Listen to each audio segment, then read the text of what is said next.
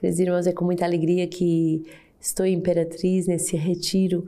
Uh, ninguém me tira a vida, sou eu que dou livremente uh, para casais e é com muita gratidão a Deus que revejo tantas pessoas, membros engajados da nossa aliança que ao longo de tantos anos uh, prepararam retiros conosco, nos ajudaram a evangelizar outras pessoas nessa cidade tão querida de Imperatriz. E hoje temos um, uma memória obrigatória de um apóstolo, eh, São Barnabé, chamado Filho da Consolação. Certamente que essa cidade de Imperatriz é uma cidade que consola muito o coração da nossa comunidade por tantas vocações, por tantas histórias de evangelização vividas. E damos então, uh, demos então ontem já início a mais um retiro de casais. Uh, a casa está cheia, a alegria de estarmos reunidos para escutar a palavra de Deus. Estamos no nosso livro de vida meditando a obediência, que é uma graça muito importante, não só para a vida consagrada, mas para os casais e para cada batizado. O número 201 vai dizer obedecer a Deus. Obedecer ob audire na fé é submeter-se livremente à palavra de Deus, porque sua verdade é fazer a própria verdade.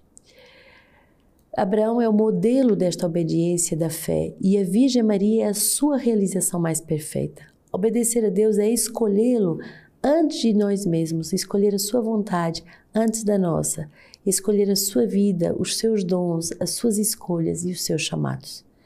Deuteronômio 30, 15 a 16, eis que hoje estou colocando diante de ti a vida e a felicidade, a morte e a infelicidade. Se ouves os mandamentos do Senhor teu Deus, que hoje te ordeno, amando ao Senhor teu Deus, andando em seus caminhos e observando os seus mandamentos, seus estatutos e suas normas, viverás e te multiplicarás. O Senhor teu Deus te abençoará na terra em que estás entrando, a fim de tomares posse dela. Nossa vocação, de uma certa forma, nos escapa sempre, pois ela não é a minha escolha, mas a sua escolha. Este chamado, uma vez discernido e acolhido, cabe a mim escolhê-lo, reescolhendo a escolha de Deus. Pondo então a minha vontade na sua vontade. E o próprio Jesus seguiu o caminho da obediência do seu Pai. João 12, 49, porque não falei por mim mesmo, mas o Pai que me enviou me prescreveu o que dizer e o que falar. Obedeçamos a Deus, é claro, em primeiro lugar, aos seus mandamentos e à sua palavra, e em seguida aos nossos engajamentos comunitários, os quais são os meios ordinários da graça que Deus pôs à nossa disposição para vir ao nosso encontro e nos abençoar. Obedecer a Deus. É, uma vocação é um ato de obediência quando tomamos o tempo de discernir o chamado de Deus, e claro que há muitos casamentos que sofrem porque não foram muito discernidos, porque às vezes foram eh, construídos num, num impulso, numa, no fruto de uma paixão, mas quando vivemos uma vocação que é discernida em Deus, que é a vontade de Deus para a nossa vida, então devemos depois continuar a obedecer a Deus com tantas situações que vão se deparar na nossa história em que devemos renunciar à nossa pequena vontade para entrar na vontade de Deus. Porque um chamado de fato não é uma vontade pessoal. Não fui eu que escolhi ser freire e você que escolheu ser casal. É, não fui eu que escolhi é, o, ter como esposo Jesus Cristo, nosso Senhor e Salvador. Não foi você que escolheu o Antônio ou o João, ou você a Maria, ou a, ou a Felisberta, mas foi o próprio Deus que foi nos guiando, nos conduzindo e nos levando a aceitar a sua vontade que é uma vontade de felicidade, que é uma vontade de fecundidade. Mas para eu adentrar nessa vontade de fecundidade, de felicidade, devo aprender a escutar para obedecer. Quantos casamentos são destruídos por falta de escuta? Às vezes o casal está brigando e ele nem entende por que, ele está brigando. Eles nem se escutam nos argumentos. Um grita mais do que o outro e ninguém se escuta. Parar para escutar é abrir a possibilidade de um caminho de obediência a Deus. É a Deus que nós obedecemos. E se nós obedecemos a Deus, podemos também obedecer às criaturas. Atos 11, o grande número, abraçando a fé, converteu-se ao Senhor. Ora, a notícia chegou aos ouvidos da igreja que está em Jerusalém, pelo que enviaram Barnabé até a Antioquia. Quando ele chegou e viu a graça que vinha de Deus, alegrou-se e exortava a todos a permanecerem fiéis ao Senhor, com prontidão de coração, pois era um homem bom, repleto do Espírito Santo e de fé. Assim considerava a multidão, agregou-se ao Senhor. Entretanto, partiu Barnabé para Tarso à procura de Saulo. De lá, encontrando, conduzindo a Antioquia. Durante um ano inteiro, conviveram na igreja e ensinaram numerosa multidão. E foi em Antioquia que os cristãos, pela primeira vez, foram chamados de cristãos. Havia em Antioquia, na igreja local, profetas e doutores: Barnabé, Simão cognimado, Níger, Lúcio de Cirene e ainda Manaém, companheiro de infância do tetrarca Herodes e Saulo. Celebrando eles a liturgia em honra do Senhor e jejuando, disseram-lhe o Espírito Santo: Separai para mim Barnabé e Saulo, para a obra a qual eu os destinei. Então, depois de terem jejuado e orado, impuseram-lhes as mãos e despediram-nos. Tão bonito esse exemplo de obediência ao Espírito Santo. Eles estavam celebrando a palavra de Deus, eles estavam cantando a liturgia como nós uh, fazemos com a liturgia das laudes, com a, a Santa Missa, com as vésperas. Estavam rezando, abertos, disponíveis a escutar o Senhor. E o Senhor diz: Eu separei, no meio de tantos, Barnabé e Saulo. Separai para mim Barnabé e Saulo para a obra a qual os destinei. Um casal é isso. São dois separados por Deus para uma obra. Uma obra de criação de uma nova família, uma obra de educação de filhos de Deus, de santos, uma obra de construção de um mundo novo, uma obra de construção de obras e de empresas, de, de criatividades. Fomos separados por Deus para uma obra destinada por Deus. Foi Deus que nos elegeu e nos construiu como um só para uma obra específica. E é o mistério de Deus.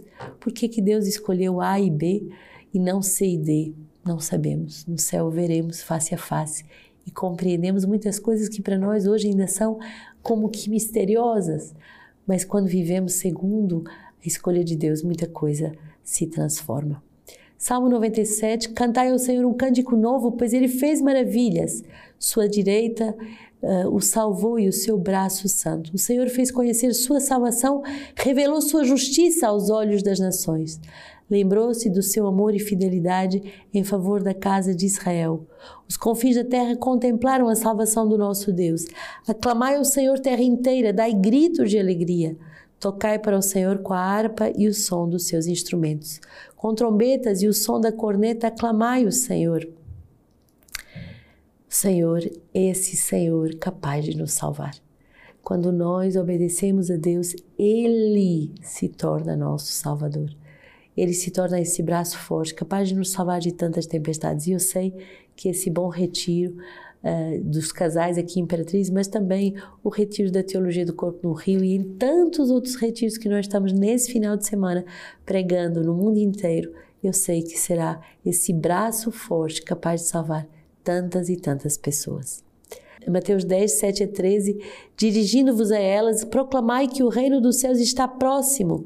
Curai os doentes, ressuscitai os mortos, purificai os leprosos, expulsai os demônios. De graça recebestes, de graça dai. Não leveis ouro, nem prata, nem cobre nos vossos cintos, nem alfoge para o caminho, nem duas túnicas, nem sandálias, nem cajado, pois o operário é digno do seu sustento.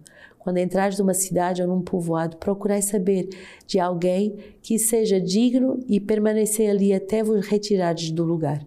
Ao entrares na casa, saudai-a, e se for digna, desça a vossa paz sobre ela. Se não for digna, volte para vós a vossa paz.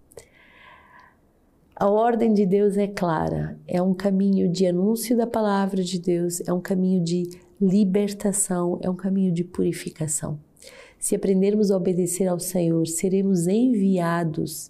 E um casal é um sendo enviado para a salvação do outro, é um cuidando da salvação do outro, é um lutando para que o outro seja uh, próximo de Deus para que um seja purificado, ressuscitado de todas as mortes, liberto de todos os espíritos malignos. quantas vezes no teu casamento a tua esposa ou teu esposo foi instrumento de salvação. Faz memória nesse tempo de Lexia, quantas vezes você foi salvo, protegido, cuidado através do teu esposo ou da tua esposa. E assim percebemos que a paz desce sobre nós. Aquele que tem um canal da graça tem também um canal da paz. Quem foi São Barnabé, apóstolo, que nós hoje celebramos? É o filho da consolação e é um dos uh, doze primeiros apóstolos escolhidos pelo próprio Jesus que acompanha uh, Jesus nos primeiros dias. Ele vende um campo de plantações que possui e vai doar todo o seu dinheiro aos apóstolos. Era um homem bom, cheio do Espírito Santo e de fé. Ele era da tribo de Levi e estudou com o mestre Gamaliel, de quem aprendeu a firmeza de caráter, as ciências e as virtudes, e tinha o maravilhoso dom de acalmar e de consolar os aflitos. Olha como precisamos da intercessão de São Barnabé nos casamentos, para sermos acalmados e consolados. Para termos essa firmeza de caráter, esse dom das ciências e das virtudes. Pelas mãos de Barnabé, Paulo de Tarso vai voltar aos círculos judaico-cristãos. Barnabé também vai acompanhar Paulo na primeira viagem apostólica e foram grandes parceiros na primeira na grande obra de conversão realizada em Antioquia, onde se firmou a primeira comunidade dos cristãos. E Barnabé também estava em Chipre quando uh, foi apedrejado e uh, se conta a tradição que ele foi uh, consagrado primeiro bispo de Milão, sendo hoje o seu padroeiro. Do, dos tratados do Evangelho de São Mateus, vai falar assim: Aquela lâmpada resplandecente que foi acesa para a nossa salvação deve sempre brilhar em nós. Pois temos a lâmpada dos mandamentos de Deus e da graça espiritual a qual se Davi refere. Vosso mandamento é uma luz para os meus passos, é uma lâmpada para o meu caminho. E Salomão também diz acerca dela: o preceito da lei é uma lâmpada. Por isso não devemos ocultar esta lâmpada da lei e da fé, mas colocá-la como candelabro da igreja para a salvação de todos. Então gozaremos da luz da própria verdade e serão iluminados todos os que creem. Que no casal, que em cada família haja essa, esse candelabro da fé para iluminar os nossos passos.